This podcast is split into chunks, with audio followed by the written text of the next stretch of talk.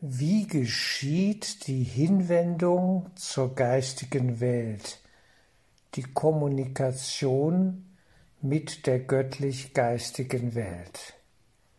Eine wichtige Frage. Wie kann man das erleben? Wie erlebt das jeder Mensch so für sich, ganz individuell? Zunächst einmal erwächst die Hinwendung zu dieser geistigen Sphäre aus einer Einsicht, nämlich aus der Einsicht, dass wir Hilfe brauchen, dass wir wertvolle Impulse aus dieser Ebene des Geistes bekommen können. Wir brauchen definitiv Unterstützung für unseren Lebensweg, für unsere Lebenssituation, in der wir uns hier in der sogenannten Illusionswelt vorfinden. Denn einfach und locker leicht war es nie so wirklich dauerhaft. Wir alle kommen an Grenzen. Wir alle laufen mit unserem Lebensschiff auf Grund. Wir stranden. Das ist eine völlig normale Erfahrung. Wenn wir mit dem normalen Verstandesdenken unterwegs sind, unsere Vorstellungen haben, dann wird irgendwann eine Grenze erreicht sein. Diese Grenze wird auch definiert durch die Grenzen, die uns die fünf Sinne setzen. Es geht um die Entwicklung des sechsten, siebten Sinns sozusagen der inneren Sinne, einer tieferen Wahrnehmung. Und diese tiefere Wahrnehmung wird meist geboren aus einer Not heraus, einer Lebenskrise, dass wir still werden, verstummen, vielleicht sprachlos sind, ja an den Grenzen des Machbaren angekommen sind und nach innen uns wenden, um Hilfe zu empfangen. Wenn die Möglichkeiten der äußeren Welt erschöpft sind, beginnen wir innen zu suchen. Das ist folgerichtig und gut. Die Initialzündung ist unser Hilferuf an die höhere geistige Welt, vielleicht durch ein Gebet. Es ist ein Gedanke, den wir aussenden, ein emotional aufgeladener Gedanke, ja, des Hilferufens, nach Hilferufens. Und äh, das ist dann eine Willensbekundung von äußerster Kraft. Wir bitten um Hilfe. Es ist ein inneres Bitten, Ersehnen und Flehen. Und wir meinen es wirklich so, weil wir wissen, dass wir Hilfe brauchen. Und dann heißt es, still zu werden und zu lauschen. In der Stille, sagt Ramana Maharishi, kommt alles zu ihnen, seien Sie nur still, absolut still, und alles wird sich offenbaren, alles Wichtige wird zu Ihnen kommen. Das stimmt, da ist etwas Wahres dran, gar keine Frage.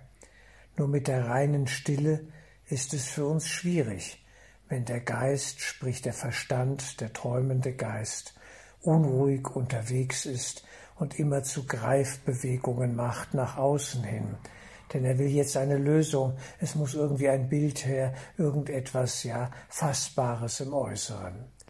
Und davon muss man sich frei machen. Von diesem Hunger, dieser Gier nach einer äußeren Form, die jetzt die Hilfe symbolisieren soll.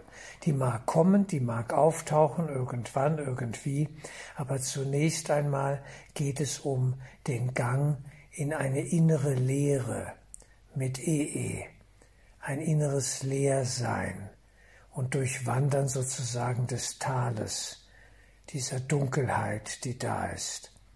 Wir suchen das Licht, keine Frage, aber die Dunkelheit führt uns letztlich dann dorthin. Sie muss durchwandert werden. Das sind schwere Stunden, gewiss, aber sie werden überwunden, helfen uns, alles Elend zu überwinden indem wir uns mutig diesem Nichts sehen, diesem Nichts haben, ja, diesem, dieser Leere stellen und sie wirklich durchschreiten.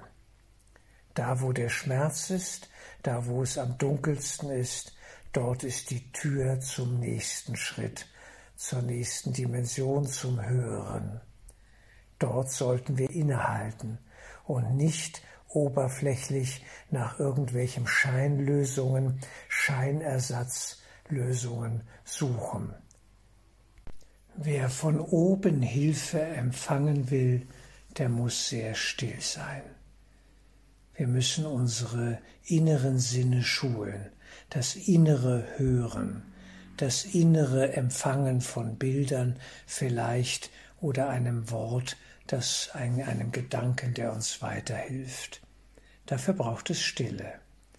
Und erst einmal die Erkenntnis, da quatscht immer noch eine Stimme dazwischen das sogenannte Ego, die Persönlichkeit, der Verstand will sofort eine Lösung haben, will uns diktieren, wie die Sache zu laufen hat. Das können wir alles vergessen. Man muss das alles beiseite legen und sagen, darauf höre ich gar nicht. Ich will nur stille sein im Geist. Das ist der Schritt. Dafür braucht es Mut. Und dann kann sich das Höhere in uns mitteilen, kann sich offenbaren. Ein stiller, hingegebener Geist, Mensch, ja, in diesem Sinne, kann alles empfangen. Es braucht Hingabe.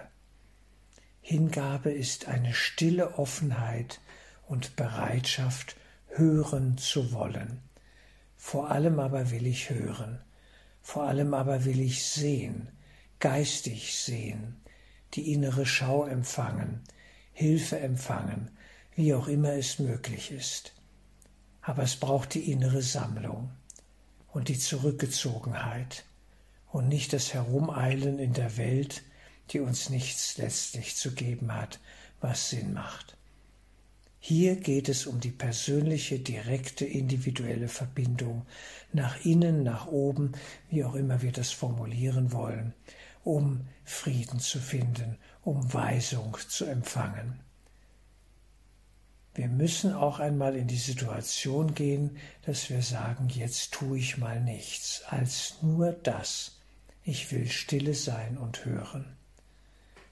Und das kann Stunden und Tage dauern. Immer wieder suchen wir diesen Ort auf und damit schulen wir den Geist. Damit gehen wir den inneren Weg auch wenn zunächst nicht gleich etwas da ist. Aber wir werden ruhig.